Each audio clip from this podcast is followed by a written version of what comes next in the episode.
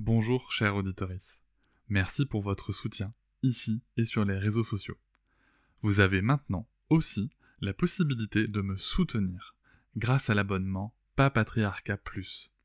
Il vous permet d'accéder à du contenu exclusif, sans publicité et même en accès anticipé. C'est l'occasion de découvrir par exemple le bonus de l'épisode avec Isabelle Filiosa sur la parentalité positive. Rendez-vous sur le lien en description du podcast. Et salut, bienvenue pour cet épisode découverte Papatriarca Plus. J'ai pris le parti maintenant de vous laisser découvrir un extrait euh, des bonus le jour de leur sortie. Ne soyez pas étonnés, c'est pour ça que je fais ce petit message avant. L'épisode va s'arrêter au bout de quelques minutes. Si vous souhaitez continuer bien sûr l'écoute de cet épisode et de l'ensemble des bonus, vous pouvez cliquer sur le lien en description pour vous abonner. Je vous souhaite un bon extrait. Avec quelqu'un qui a dit que je peux pas jouer aux poupées et après j'ai pleuré. Bienvenue sur Papatriarcat, le podcast qui réfléchit à la parentalité au XXIe siècle pour l'affranchir du modèle patriarcal. Bienvenue dans cet épisode bonus. Je tiens avant tout à vous remercier énormément car si vous pouvez l'écouter, c'est que vous soutenez mon travail tous les mois et c'est grâce à ce soutien, grâce à cette énergie et à vos écoutes que le projet Papatriarcat peut continuer, que ce soit en podcast ou sur d'autres supports. Et je vais maintenant vous laisser tranquillement découvrir ce contenu exclusif et je vous souhaite une très bonne écoute. On se retrouve à nouveau pour un épisode bonus où on va continuer et a priori terminer ce grand dossier euh, sciences humaines, comment les enfants voient le monde. Donc il y a eu beaucoup, beaucoup déjà de, thématiques euh, abordées. On n'a pas eu encore euh, vraiment de paroles d'enfants, donc on va voir comment ça va se, terminer. Là, pour finir cette, partie, on a une double page qui titre Le pouvoir d'agir. Aussi vulnérable et inexpérimenté soit-il, l'enfant est une personne à part entière dont la parole, l'opinion et le vécu sont dignes d'être respectés. À mesure qu'il grandit, il développe sa capacité à penser et transformer le monde qui l'entoure. Ces prises de conscience ont révolutionné nos sociétés contemporaines. Nul n'oserait les contester, euh, s'il y en a qui le font. Hein. Elles n'en demeurent pas moins un idéal ambitieux dont la mise en pratique au quotidien continue de diviser éducateurs, psychologues et politiques. Car si les enfants ont besoin de savoir et d'étayage pour exprimer pleinement leur pouvoir d'agir, ils ont aussi besoin de la confiance et de la bienveillance des adultes pour prendre leur place dans le monde qui est le leur, et dont ils seront les artisans dans le futur. Éduquer avec les neurosciences, une utopie c'est un article par Edouard Gentaz et Sylvie Richard. Alors Edouard Gentaz, je ne sais pas si vous le connaissez, il est professeur de psychologie du développement à l'Université de Genève, directeur de recherche au CNRS. Il est auteur entre autres de Les neurosciences à l'école, leur véritable apport. Euh, moi je l'ai euh, connu avec son livre Comment les émotions viennent aux enfants, que je vous recommande chaudement. Euh, Sylvie Richard est docteur en psychologie et professeuse à la Haute École pédagogique du canton du Valais, donc en Suisse. Ces recherches portent sur les apports du jeu et, le développement des compétences socio-émotionnelles de l'enfant. Depuis une dizaine d'années, les neurosciences fascinent. Perçues comme un gage de scientificité, elles alimentent l'espoir de rationaliser et optimiser les attitudes et pratiques éducatives. Mais que peut-on concrètement en attendre? Ah, ah. Neuroéducation, neuropédagogie, neurodiversité, difficile de nier l'ampleur de l'engouement pour les neurosciences qui imprègnent actuellement les discours de nombreux chercheurs, praticiens ou journalistes à tel point qu'on en vient à attribuer aux seules neurosciences des résultats d'études relevant en réalité du cadre plus vaste des sciences cognitives et des disciplines qui les composent comme la psychologie cognitive, la psycholinguistique ou encore la philosophie de la cognition. Ça c'est vrai qu'on a tendance à mettre tout et n'importe quoi euh, façon neurosciences en, disant les neurosciences l'ont prouvé. Il y, a une phrase, euh, et je sais plus comment elle est tournée, euh, et je sais plus de qui, mais que j'avais retenu comme ça, qui disait qu'en fait la science en elle-même ne prouve rien. Quand on veut prouver quelque chose avec la science, on cherche à réfuter une théorie. C'est plutôt comme ça que ça fonctionne. Parfois, on trouve des trucs par hasard, mais en fait, on cherche plutôt à réfuter des théories. En fait, c'est ça qui va faire le niveau de, preuve, c'est que plus la théorie est difficilement, voire pas encore ou pas du tout réfutable, mais plus son niveau de preuve va être élevé. Donc après, il y a différents process hein, pour, pour, arriver à ces niveaux de preuve, mais euh, c'est vrai que les neurosciences, on a tendance à, euh, à en dire un peu tout et n'importe quoi. Et il y a pas mal de neuromythes aussi. Il en parle d'ailleurs, Edouard Gentas, dans, dans, son, euh, dans son livre. Ça serait peut-être chouette qu'on fasse un épisode. On va, on va voir. Or, le champ d'étude des neurosciences est plus restreint et se limite au fonctionnement et aux manifestations du système nerveux, ainsi qu'à celui de ses composants anatomiques, structurels, cellulaires ou moléculaires. À ce titre, beaucoup de recherches étudient quelles zones du cerveau sont impliquées dans des tâches cognitives spécifiques, percevoir, mémoriser, raisonner, parler. D'autres examinent le rôle des marqueurs biologiques associés aux états mentaux tels que les hormones comme l'ocytocine ou le cortisol, impliqués dans le lien d'attachement ou la régulation du stress. Toutefois, les seuls résultats de neurosciences ne suffisent pas à comprendre pleinement les comportements humains ou les représentations mentales qui relèvent quant à eux de la psychologie scientifique. Et c'est là où il est important de, bien lire les travaux, que ce soit par exemple bah, Tina Pembrisson ou, euh, ou même euh, euh, Héloïse Junier, etc. Ce sont des personnes qui vont s'appuyer sur les neurosciences pour aller comprendre le fonctionnement de, de, ce qui est à la base des théories psychologiques, cognitives, en tout cas de la psychologie scientifique. C'est plutôt ça en fait, c'est-à-dire que, tiens, on a telle théorie en psychologie, tiens, on s'aperçoit que bah, les neurosciences confirment ce circuit de fonctionnement, on a en droit de se dire que c'est peut-être plutôt de ce côté-là qu'il faut aller, et qu'on peut s'appuyer là-dessus pour aller chercher de ce côté-là ou pour euh, appuyer tel ou tel propos. Ce qui est assez différent hein, euh, d'autres éléments de la psychologie ou de la psychanalyse qui vont dire, euh, bah, puisqu'on l'a pensé, c'est que c'est vrai. Voilà. Donc, c'est Freud qui a dit ça. voilà, bon, on va pas revenir dessus, mais, c'est vraiment, on est quand même sur une démarche très très différente le rêve d'une éducation fondée sur l'épreuve. Ainsi, le concept de neurosciences est souvent invoqué à tort pour décrire des études produites par la psychologie scientifique dont les résultats peuvent aider les professionnels de l'éducation dans leur démarche pédagogique. Dans le cadre scolaire, de nombreux programmes de recherche ont permis de mettre en lumière des éléments favorisant la réussite académique des enfants ou leur développement socio-émotionnel, tels que le jeu de faire semblant. D'autres études portent plus spécifiquement sur les enseignements disciplinaires et par exemple ont montré l'intérêt des analogies dans les résolutions de problèmes pour améliorer les performances numériques des élèves.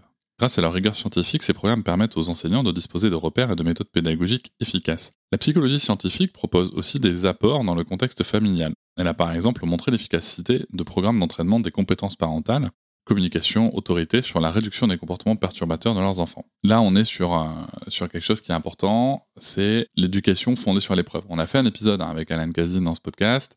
Euh, son livre est d'ailleurs sorti en français. Il y, a, il, y a, de très bons articles de Franck Ramu sur le sujet notamment.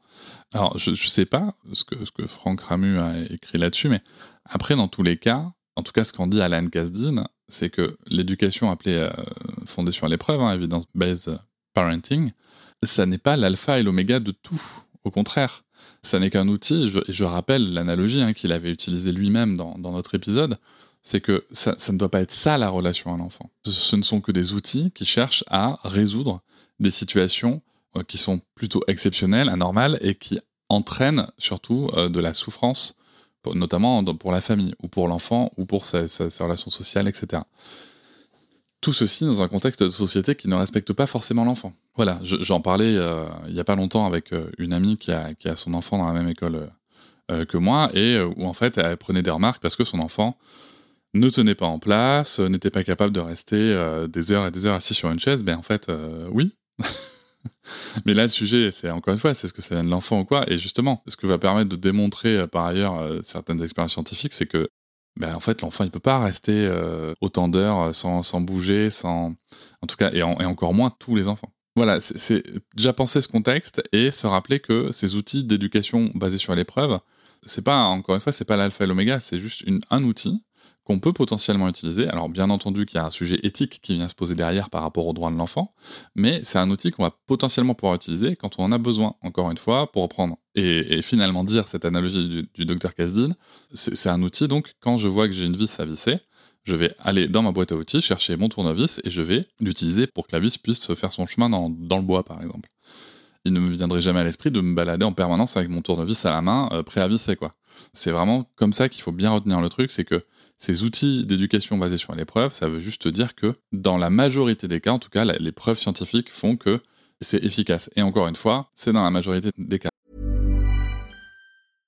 Hey, I'm Ryan Reynolds. At Mint Mobile, we like to do the opposite of what Big Wireless does. They charge you a lot, we charge you a little.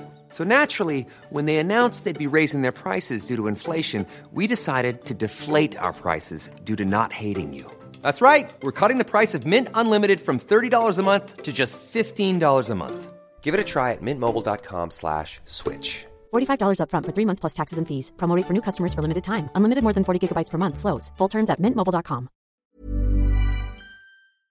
Hey Prenons un petit instant pour te présenter Pipouette. Pipouette est un compagnon pour nos enfants, une peluche dont le visage change pour exprimer différentes émotions, la joie, la tristesse, l'amour, la peur et bien d'autres encore. En partant d'une idée forte, nos émotions sont belles, vivons-les. Depuis plusieurs années maintenant, Pipouette accompagne notre fille Sarah pour accueillir ses émotions, les identifier et comprendre quels comportements utiliser ou pas pour les exprimer. Durant ces années, Pipouette est à ses côtés sur des moments clés touchant au sommeil, à des moments fort agréables comme désagréables, au fameux lavage de nez et depuis peu à l'école et à l'arrivée de bébé. La voir évoluer au fil du temps grâce à Pipouette nous donne encore plus confiance notre lien. Pipouette s'intègre dans nos jeux grâce à ses différents visages qui lui permettent une grande liberté d'expression. Grâce au complément La Maison des émotions, on peut facilement les retrouver et se demander ensemble quelles émotions on ressent chaque jour. Vous savez à quel point on aime jouer chez nous. Et c'est un plaisir d'utiliser le nouveau jeu de cartes Pipouette pour explorer les émotions en s'amusant. Pipouette est pour moi un cadeau de Noël génial, durable et qui a du sens pour toute la famille. Rendez-vous sur le site www.pipouette.com il y a bien entendu des, éléments à la marge. Voilà. Donc, euh,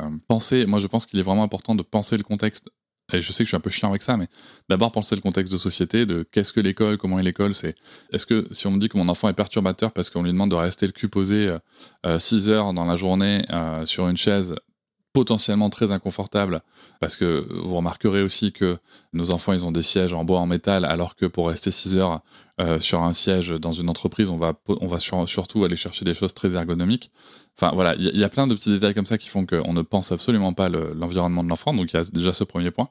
Et ensuite, l'autre point, c'est ben, en fait, il y a plein de comportements qui sont normaux, voilà, donc euh, et qui sont normaux dans le développement de l'enfant. Et, donc c'est important, je pense, de pas euh, croire que voilà, l'éducation basée sur l'épreuve, c'est l'alpha et l'oméga de tout dans, la relation. Alan Kazil lui-même le dit, ce, n'est pas la relation à l'enfant, c'est vraiment un outil qu'on va chercher pour une situation spécifique. Voilà, la parenthèse était un peu longue, mais je voulais vraiment appuyer là-dessus.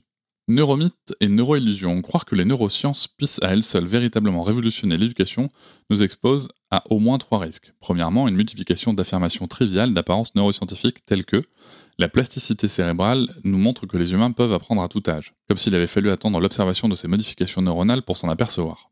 Mais, mais j'ai envie de te dire, euh, comme s'il avait fallu attendre euh, des études scientifiques pour s'apercevoir que, que, frapper les enfants, leur, donner des fessées et des gifles, ça, ça, ça posait problème.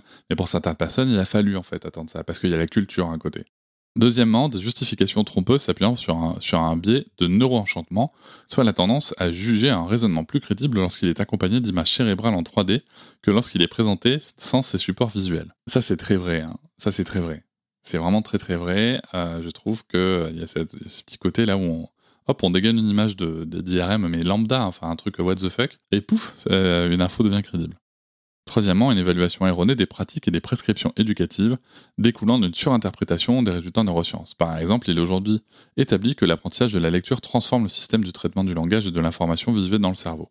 Mais cette information ne suffit pas à en déduire la supériorité de la méthode de lecture dite syllabique pour apprendre à lire. Ce faisant, ces neuroapports à l'enseignement pourraient n'être rien d'autre qu'une neuroillusion collective, voire constituer un neuromythe. Et oui, mais pour ça, il faudrait, du coup, en fait, une fois qu'on sait ça, eh il faudrait euh, étudier euh, différentes méthodes avec euh, différents circuits, leur développement, etc. Considérer prudemment les apports des neurosciences ne doit pourtant pas conduire à remettre en question la pertinence d'une éducation fondée sur les preuves scientifiques. En effet, éduquer et enseigner sont des missions impliquant des choix d'attitudes et de pratiques qui n'ont pas tous les mêmes effets. À ce titre, les recommandations ne peuvent pas être uniquement issues de la pratique. Si les parents ou les professionnels ont en effet une connaissance intuitive de certains processus d'apprentissage, ils n'ont pas toujours conscience des processus cognitifs et affectifs en jeu dans leur propre pratique, comme l'importance d'être soi-même émotionnellement compétent pour pouvoir favoriser le développement de ces mêmes compétences chez l'enfant. Et oui, mais complètement. De la même manière, quand on veut apprendre à un enfant le goût de l'effort, de la persévérance et tout, ben en fait, l'enfant, il doit nous voir échouer. Il doit nous voir échouer, recommencer. Quand on veut lui apprendre les émotions et, une alphabétisation émotionnelle, euh, ben, il faut en effet que nous-mêmes, on soit, euh, on sache lire émotionnellement, si je puis dire. Bien sûr, et en même temps, et en même temps, pour, citer cet article, est-ce qu'on avait besoin d'attendre les neurosciences pour découvrir ça, alors qu'on sait très bien que les enfants apprennent par imitation sur tous les champs de la vie? Donc euh, bon, c'est intéressant. Il est toutefois nécessaire de ne pas considérer ces acteurs de terrain comme des techniciens dans, devant appliquer mécaniquement des recommandations, mais plutôt comme des ingénieurs, et ainsi reconnaître leur expertise et leur savoir-faire dans le processus de production des recommandations. Inversement, les recommandations éducatives ne peuvent pas non plus être issues uniquement de la recherche, car les résultats scientifiques obtenus dans les contextes spécifiques, âge, institution, contexte familial et socio-économique, formation des professionnels, etc., ne sauraient être généralisés directement à toutes les situations. C'est très vrai. On ne peut pas. J'ai lu très vite là, désolé. Encore une fois, c'est très pertinent de dire que ben, c'est pas parce qu'on a un résultat qui est général ou qui est démontré dans, plus efficace dans le contexte de recherche qui est donné que ça va être magique avec tous les enfants. Pour une recherche au service des acteurs de terrain. En définitive, les travaux scientifiques les plus à même de produire les recommandations ou des repères éducatifs sont principalement issus des recherches dites interventionnelles, dont le but est d'élaborer un protocole expérimental pour prouver qu'un programme éducatif ou une méthode est bien à l'origine des bénéfices observés comme des meilleures performances scolaires. bon, je, vais voir ce qu'il en est, mais là tout de suite aussi ça m'interpelle parce que on veut évaluer des meilleures performances scolaires, mais peut-être que c'est la performance scolaire le problème en fait. Bon, on va voir, on va voir ce qu'il en est après. Je, je veux pas, euh, on verra ce qu'il en est dit. Cela suppose d'une part que l'intervention ait lieu dans un contexte réel, crèche ou école, etc., et d'autre part que les scientifiques contrôlent au maximum tous les facteurs susceptibles d'influencer les performances observées, comme la catégorie socio-professionnelle des parents. En outre, les spécialistes des recherches interventionnelles s'accordent à dire que les plus efficaces sont celles qui sont élaborées et conduites collaborativement avec les professionnels de terrain. Encore exceptionnel en France, il y a 20 ans, ce type de recherche s'est développé dans de nombreux laboratoires pour étudier, chez les enfants comme chez les adultes, des domaines variés. Langage oral, lecture-écriture, mathématiques, attention, émotion, jeu du faire semblant, santé mentale, connaissances artistiques, jeu numérique, etc. Bah, c'est sûr qu'en France, on est à la traîne. Hein. Ainsi, il est urgent de renoncer à la tentation de faire des neurosciences une discipline hégémonique. Cela reviendrait d'une part à nier l'importance théorique et l'indispensable complémentarité de disciplines portant sur les échelles différentes, niveau fonctionnel, social, culturel, et d'autre part à minimiser la difficulté de généraliser des résultats souvent obtenus dans des conditions éloignées des conditions réelles ou auprès de faibles échantillons de population, ou en effet auprès de certaines classes sociales uniquement. Si les connaissances en sciences cognitives recèlent un énorme potentiel pour éclairer l'action des éducateurs, leur mise en application demande encore un effort colossal de recherche interventionnelle et collaborative. Les bénéfices éducatifs des jeux. Quels apports des neurosciences?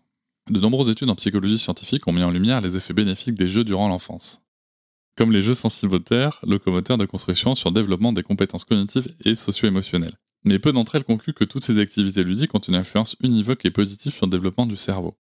Pour l'heure, les travaux en neurosciences ont essentiellement pu mettre en évidence de tels apports pour les animaux, tels que les rats, chez qui le comportement de jeu constitue un processus neurocomportemental fondamental, susceptible d'induire des modifications des circuits neuronaux et de faciliter en retour le développement cognitif et socio-émotionnel. Chez l'humain, en revanche, les études portent surtout sur certaines composantes du jeu, par exemple dans le cas du jeu de faire semblant, qui mobilise fortement la dimension imaginaire, des études ont pu établir qu'il activait les aires cérébrales associées au traitement des événements fictifs et réels. D'autres ont cherché à identifier les parties du cerveau associées aux processus mentaux engagés dans les jeux tels que la théorie de l'esprit, c'est-à-dire la capacité à se représenter les états mentaux d'autrui. Mais ces connaissances ne constituent en rien une aide pour les parents ou les professionnels car elles ne peuvent pas facilement être traduites sous forme de bonnes pratiques ou de repères pour agir, scientifiquement fondés. C'est la fin de l'article de, Edouard et, euh, et Sylvie Richard. Et voilà, c'est la fin de cet extrait. J'espère qu'il vous a plu. Si vous souhaitez en découvrir plus et découvrir aussi tous les épisodes bonus, mais aussi avoir accès aux épisodes un jour plus tôt et ne plus avoir ni pub ni sponsor, je vous invite à vous abonner à Papatriarca Plus au lien en description du podcast. Je vous souhaite une très belle journée. Je vous remercie de m'avoir écouté. Je vous invite à vous abonner et nous pouvons aussi nous retrouver sur Facebook, Instagram et sur le blog papatriarca.fr. À bientôt.